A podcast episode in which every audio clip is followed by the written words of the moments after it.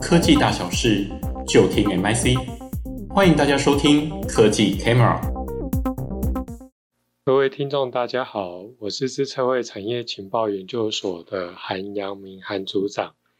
那今天很高兴有这个机会来跟大家说明，呃，最新的人工智慧的技术与应用的趋势。那在今天的内容当中呢，主要会跟大家分享三个部分。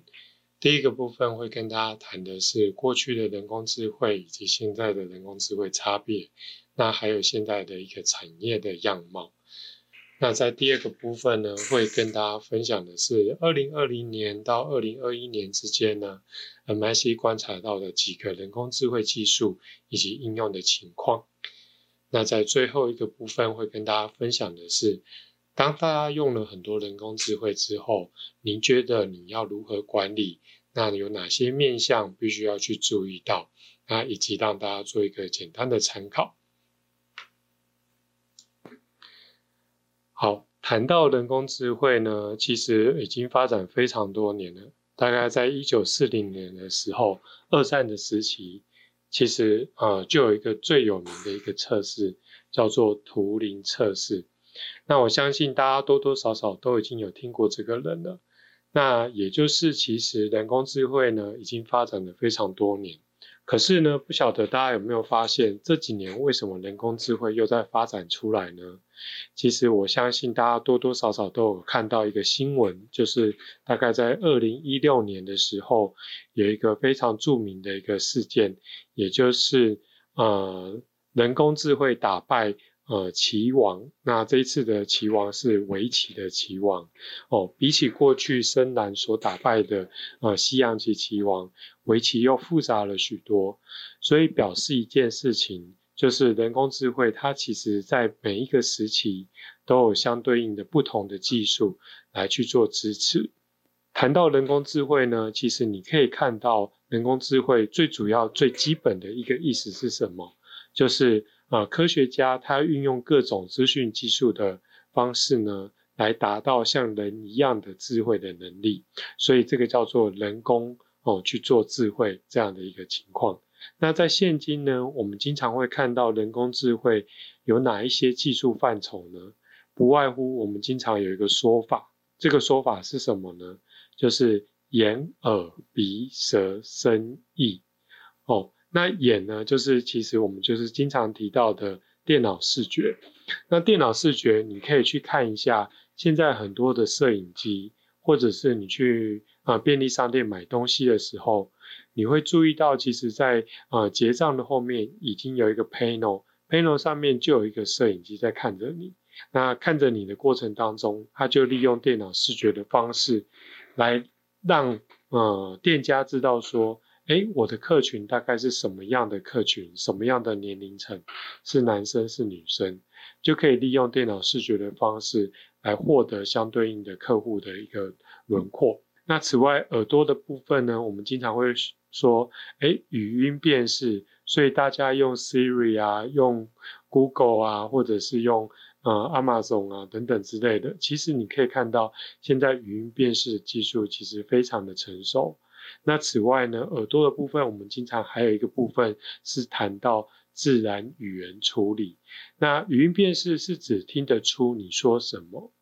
那自然语言处理呢，主要是在说听得懂你说什么。那自然语言处理有一个经呃蛮经典的一个例子，这个经典的例子像是比如说呃台湾打棒球赢了韩国，那一家报纸可能会写中华队大胜韩国队。那另外一家报纸呢，可能就会写中华队大败韩国队。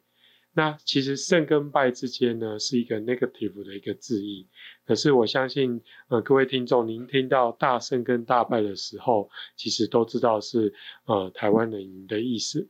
所以呢，如何让机器能够呃听得出你所说的内容之外，要如何听得懂你所说的意思呢？其实就是靠自然语言处理的技术。此外来说的话，鼻子我们经常看到的是电子鼻气体侦测，或者是说最近 MIT 有一个最新的一个呃研究，它可以试着用电子鼻呢去闻，看一个人有没有得癌症，就好像一只狗或者是猫一样哦。那此外，舌头的部分来说，我们经常看到是文字转语音。不晓得大家有没有看过狂新闻，或者是听过 Google 小姐发音？这个就是最基本的文字转语音的技术。那现在不止文字转语音，它还可以模仿某一个人的声音。那此外来说，身体的部分就是像是机械手臂啊、自驾车啊，或者是在工厂里面常见的 HV 车哦。那最后一个部分呢是 E 哦，就是其实就是推理、推荐、推论，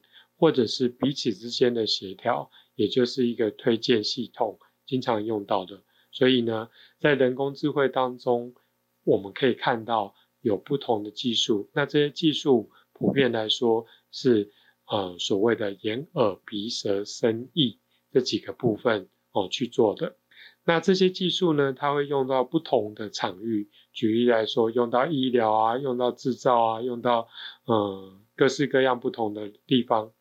那这些地方你可以看到，就是利用我们刚才所提到的眼、耳、鼻、舌、身、意当中的技术，然后来去运用到不同领域，然后来达到人工智慧的功能。那在这里我要稍微提一下，就是人工智慧，呃，在每一个时期当中都有不同的能力。在这一波的人工智慧当中，最主要的一个能力是什么呢？就是一种有点类似认知的能力。叫做 cognitive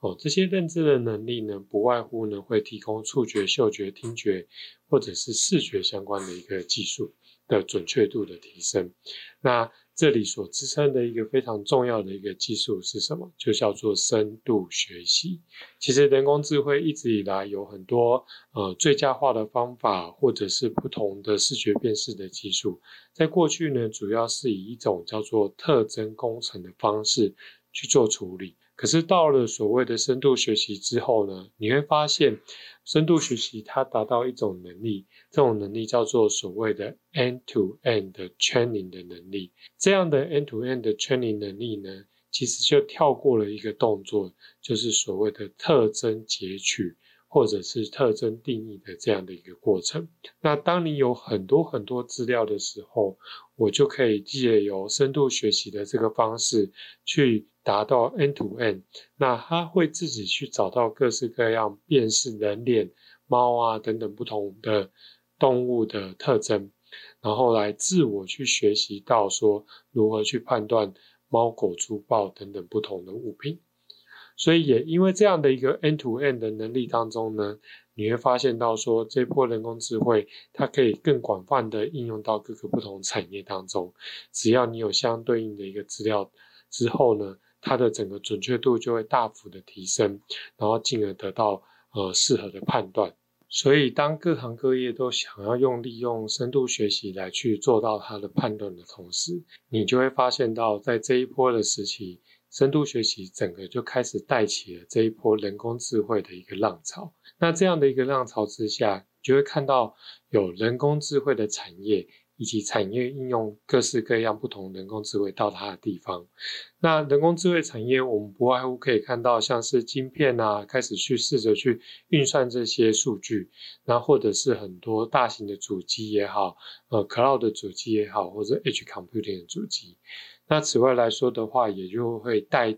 呃，相对的带出一些像是需要这些人工智慧运算的软体、资料库，或者是相对应的工具，然后甚至呢，你会看到有各式各样不同的人工智慧的演算法。然后来提供 API 的服务，来让大家去租用跟使用。那产在产业当中呢，你可以看到，就是各个产业都会希望利用这些晶片，或者是希望利用这些算法，来去针对它的产业，能够做出更精准的判读、预测，甚至呢，能够更帮助借由这样借由这样的一个人工智慧的。一个算法能够得到更高的一个获利，或者是成本的一个下降。所以呢，人工智慧在这一波的兴起之后，不外乎同时间它带出了所谓的呃人工智慧的产业，以及产业应用这些人工智慧的一个情况。那像刚才跟大家提到一些人工智慧的基本定义以及技术范畴之外，那我们刚才也提到了深度学习所带来的一些人工智慧的产业。以及产业开始试着要运用这些新的技术到到他们的行业当中。那我们可以看到，其实，在近年人工智慧快速的发展之下，其实呢，我们所提到的眼耳鼻舌之生意之外呢，我们在呃去年以及今年当中观察到了几个新的人工智慧的技术。嗯、呃，在这里呢，我就要先跟大家介绍第一个，就是呃生成对抗网络。那它的英文简写是 GAN。其实 GAN 已经发展非常多年了，但是我们在近年观察到一个情况。这个情况就是它越来越普及化，以及越来越容易取得。呃，在疫情期间当中，我在 Facebook 其实看到很多人在使用一个软体，那这个软体就是可以把自己的大头像变成一个非常可爱的一个呃类似 Elsa 的一个角色，眼睛大大的，然后。嗯，头发很漂亮，然后眼脸圆圆，很可爱的一种画风。那这个其实有人说它是一个滤镜，但是呢，这个背后其实就是借由 GAN 这种技术呢，能够快速的去模仿以及生成某一种画风，或者是针对呃某一个人像进行去模拟的这样的一种技术。那其实呢，我自己也用过这个。我甚至把自己的人脸，然后 key 到像是一些摔角选手上，那又或者是我把自己的人脸 key 到一段影片，那段影片是一个梅林，哈利波特梅林的那个脸上，所以他就像是一个模仿大师，非常会模仿我，然后把我画到各式各样不同的角色身上。那这个看起来有趣，可是其实也是形成了一些问题。像是前一阵子我们看到有非常多的名人被踢在一些嗯不太好的一些影片，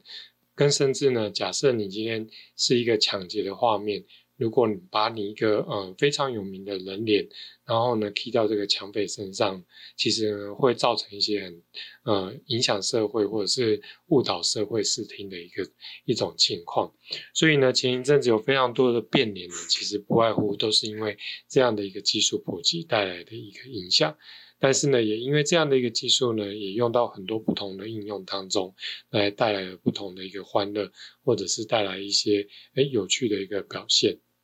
嗯，再来第二个，其实想跟大家分享的一个是啊，自然语言处理的一个近况。那在自然语言处理当中，我们可以看到国际之间其实已经形成一个军备竞赛。在自然语言处理的资料越来越多的情况之下呢，各国呢，或者是各个国际大厂，它其实不断的尝试着去建构越来越大的自然语言的处理模型。那在去年呢，一直到今年，不断其实有一个模型非常的著名，叫做 GPT 三哦，GPT 三。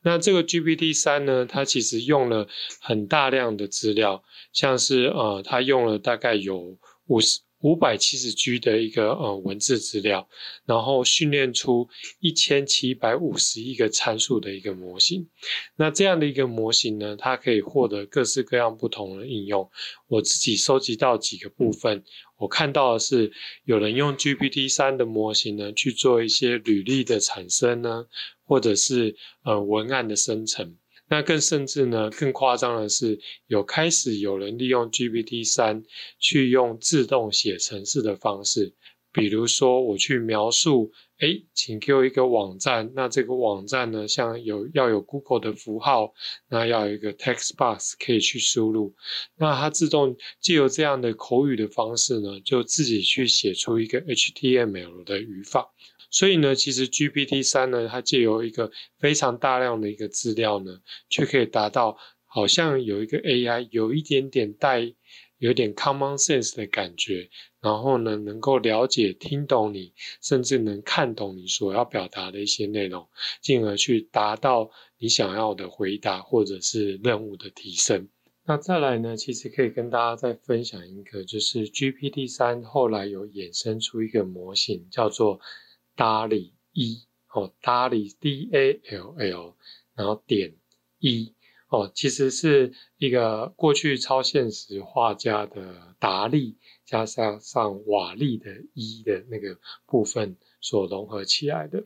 那这个呢，这个模型非常有趣，你可以看到，呃，如果大家可以搜寻的话，去搜寻看看，嗯、呃，它的介绍哦，他试着呢去做一段文字的描述。然后呢，来描述说，哎，请给我一个像洛梨般的椅子的造型。好，那这个时候呢，哎，没想到 GPT 三呢，或者是 DALL-E 这个模型呢，它就会依照你文字上的一个描述，来形成一个像是呃各种不同风格。酪梨椅子的这样的一个成果，那我自己去看了之后呢，我再去做一个调整，我可以看到就是说，我去把酪梨换成了，比如说桃子啊，比如说蝴蝶啊等等不同的造型的椅子，它一样哦，很神奇的是，它可以去生成出各种我描述出来的一个图案。哦，所以呢，这个呃，其实慢慢的、慢慢的，有人开始去讨论一件事情，就是近年的人工智慧在自然语言处理上呢，开始借由这样的自然语言处理模型呢，慢慢的去跟所谓的视觉或者是或者是图像产生的模型进行这样的一个结技术上的一个结合。那刚才呢，其实跟大家谈了几个简单的，呃，以及最新的 AI 的一个技术以及应用情况哦。那其实我们慢慢也会注意到一个事事情，就是其实用了越来越多人工智慧，我们发现到也开始需要去对人工智慧做出好的管理。那在一般的企业当中呢，你可以看到，其实企业希望是说，诶，我可以提供更多不同的 AI 服务，然后来收集更多的资料，更进而呢，我可以去看到说，我去用更多的算法来提供更准确的服务，然后呢，不断的形形成更多的服务来去吸引大家来使用。所以呢，这是一个很简单的一个 cycle。那这样的一个 cycle 当中呢，其实你会发现。企业它开始累积越来越多 AI 的不同的模型。据我所知，其实一间公司可能呃十个、二十个，甚至上百个哦的 AI 的模型应用到它的公司组织当中。那这些模型呢，也慢慢形成一个管理上的议题。也就是说，这些模型呢，我不可能做了一次训练之后，我就可以用一直用到永远。那所以呢，我必须要去针对我所训练出来的模型，做出很好的管理。那这个呢，也就是我所形容的 AI 开始慢慢走向一个所谓的后 AI 时期。